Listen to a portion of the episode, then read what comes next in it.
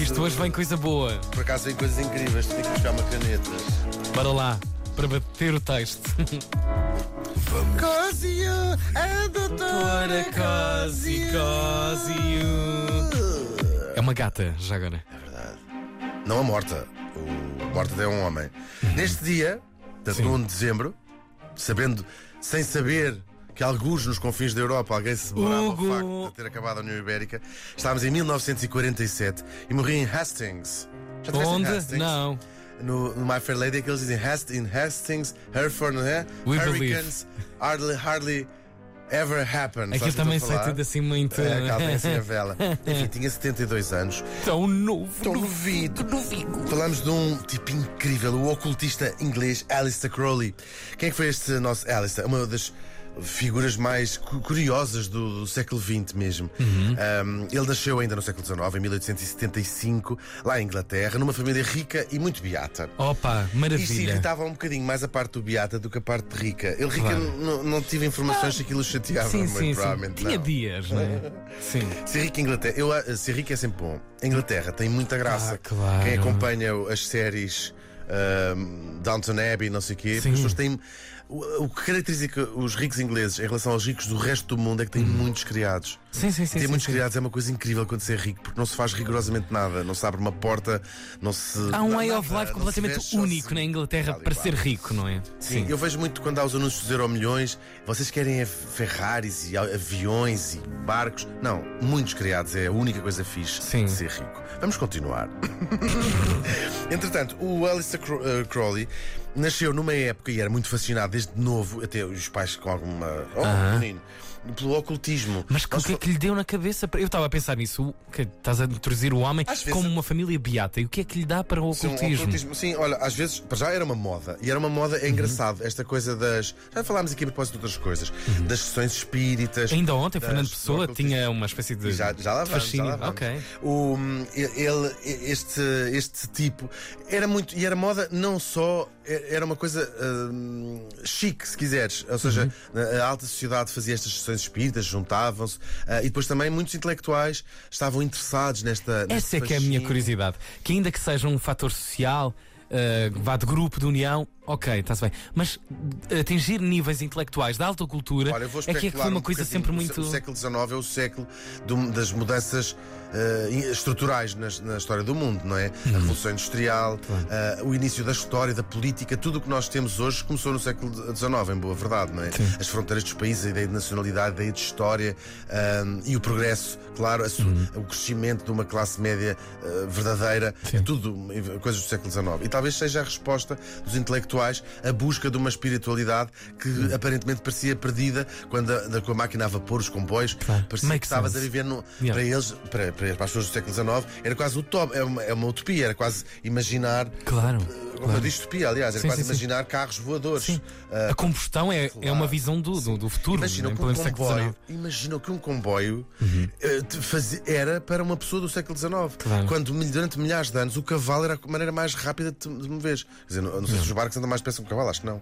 Portanto, imagina o que é que é de repente tu, em, em 3 horas, eh, fazeres eh, 100, mesmo que fosse 100 km Claro. ou, ou 150 Cortar uma porção terrena, Era- um adiantamento. Claro, eu- eu- isto é uma especulação minha, mas talvez Uhum. tenha sido essa, essa busca de uma espiritualidade que, que a, mo- a modernização do mundo eh, parecia retirar. Bom, mas foi, foi uma moda de facto que, eh, que apanhou. Só que talvez não tenha apanhado tantas as pessoas. Não, ele apanhou um bocadinho mais que os Apanhou, outros. apanhou. Gostava mais de apanhar. Gostava de apanhar. do que os Não, outros. ok. Entretanto, ele bem. recebe uma herança muito grande dos pais e nunca mais, nunca, mais não, Claro. nunca tinha trabalhado. Vida, Continua torrar assim. dinheiro. Só que um tipo com uma curiosidade enorme pelo, pelo mundo Uhum. e vai viajar muito, viaja muito hum, e sempre atrás destas do misticismo. Muito misticismo também ocidente. Nós geralmente associamos claro, ao estava a pensar nisso, oriental. Mas também existe muito Uhum. misticismo hum, ocidental, sobretudo a ver os druidas, os magos, Uhum. uh, estas coisas celtas, as poções mágicas, tudo, tu- essa, essa magia das bruxas. Está deste lado é, cá. é ocidental, Claro, sim. claro.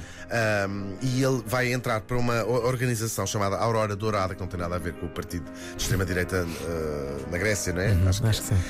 Um, pois já, escrevam para cá para corrigir-me. tem, tem imenso interesse esta parte. Um, que era uma organização muito importante também ali da, da, da parte do ocultismo e era uma sociedade secreta, secreta não, muito secreta, e juntava de facto uh, muita gente influente, quer uh, economicamente, quer também uh, intelectuais. Ok. Entretanto, ele vai casar e vai até ao Egito, fazer uma viagem muito grande para o Egito e está lá com a mulher e a mulher está, leva, vão, vai ao museu Um no Cairo. Estão lá no resort, não, sei o quê. Vão assim, provavelmente, mas estavam no museu no Cairo um, e a mulher diz assim: Eu recebi agora um chamamento de um, de um deus eh, egípcio e ele recebeste nada, tu nem sabes quem é o Horus, imagina. Sim. E ela disse: Sei, foi aquela estátua que falou comigo. E ele diz assim: Ui. Aquela estátua. E ele disse assim: Ela nem sabe o que é o Horus. E foi lá e a placa, para além da estátua ser o número 666 da catalogação Ah, do sim, museu, sim, sim. um, era de facto o deus egípcio que, ela, que a mulher tinha dito que Ai, falava. meu e então Deus. eles começou a acreditar e, tornou-se um profeta de uma religião que ele criou. um, em- estamos ali em 1900, um, que se chama Telema e que existe até hoje. Tem, não tem muitos seguidores, mas existe até hoje. É uma religião formada com um livro. Telema. Que- Telema, T-H-E-L-E-M. Telima, Florima, mas vou dizer à portuguesa. Que tem uma única lei. Curtir a vida. Faz o que quiseres. O amor é a lei. Oh. E aquilo, ele era o profeta e gasta muito do seu dinheiro para espalhar esta boa nova. Eles, isto é uma, é uma é, levaria tempo, mas quem tiver interesse vale, porque isto tem muita graça. É, é uma religião estruturadíssima, não, não é Uhum. uma coisa assim, ah, isto faz o que quiseres. É uma coisa muito estruturada. Ahm, em eras, em, em épocas e tudo, vai buscar, vai muito beber à, à mitologia eh, egípcia clássica e tem ali também umas divindades, assim, muito, muito isto tudo, e depois vai incorporando todas estas coisas em que ele já acreditava e que seguia do ocultismo ah, ocidental, ah, que eu falei há pouco, das expressões mágicas. Das Ele é o bruxas, grande etc. ideólogo disso tudo, dessa, dessa narrativa. Ok. Tal e qual. Mas aquilo é uma coisa com seriedade, não era uma Sim, palhaçada, sim, sim. uma coisa séria. É que é querer. Pá, uma religião. Bom, eu acho isto tudo incrível. Eles de facto depois viajam ainda mais, continua a viajar pela Índia, pela China, pelo mundo inteiro. Vai ao México, passa a Primeira Guerra Mundial na América e a tornar-se uma personalidade. Claro, isso é fantástico. e vai se tornando uma personalidade, uma figura. É engraçado, é, é- é pena que nós depois, passado 100 anos, hum, não te- perdemos a, a- a noção, como eu próprio, não estou a dizer isto como se tivesse a noção Sim, disso, sim, sim, sim. mas hum, de quão famosas estas pessoas foram no mundo inteiro. Viam Uhum. nos jornais as histórias delas. Ah, e ele muda-se para a Itália, porque tem ali uns problemas em Inglaterra, ah, e, e- e depois há outra parte de- das cerimónias ocultas dele. Muita droga. Ele foi um consumidor de droga toda a sua vida. Ah. e depois muitas orgias com homens, com mulheres. Ele era ah, assumidamente bissexual. Uhum. Portanto, isto começou a ser também um escândalo. A brincar, a brincar. Estávamos no princípio do século XX, não é? Party. E, portanto, isto era a, a loucura. Sim, sim. Espalhou um bocadinho também e ele lança as bases do, do movimento sata- de satanistas que depois vai ser ahm, vai- o pânico satânico, sabes? Que é uma Oh, Sim, coisa sim, na. América, que toda a gente achava que estava aí uma cabala satânica a tomar conta dos adolescentes. Isso vai durar até os anos 80, em boa Que verdade. malucada. Só que este tipo, com estas invenções, vai ser o início, ele próprio, ele morre, como eu disse, em 47, Uhum. mas vai deixar as raízes de tudo o que foi, até a própria contracultura dos anos 60, o New Age em França, que está, está muito, de certa maneira, eh, embrionário aqui Uau. neste, neste tipo e na, na sua herança. Depois ele cruza-se não só com a história de Portugal, mas eh, com Portugal, mas com precisamente como tu disseste, com o Fernando Pessoa. Ainda ontem lembrámos o Crowley, ontem, porque ele vem a, Lisboa para conhecer o Fernando Pessoa, que era também um tipo muito interessado no ocultismo, e tem uma ideia, assim, muito estapafúrdia, com o Fernando Pessoa, que ontem não, não elaborei bem, ahm, que é simular o seu próprio suicídio na boca do inferno. E com a ajuda do Fernando Pessoa, lá, lá faz, e o Fernando Pessoa é envolvido naquilo, ele não se matou, o Crowley, não é?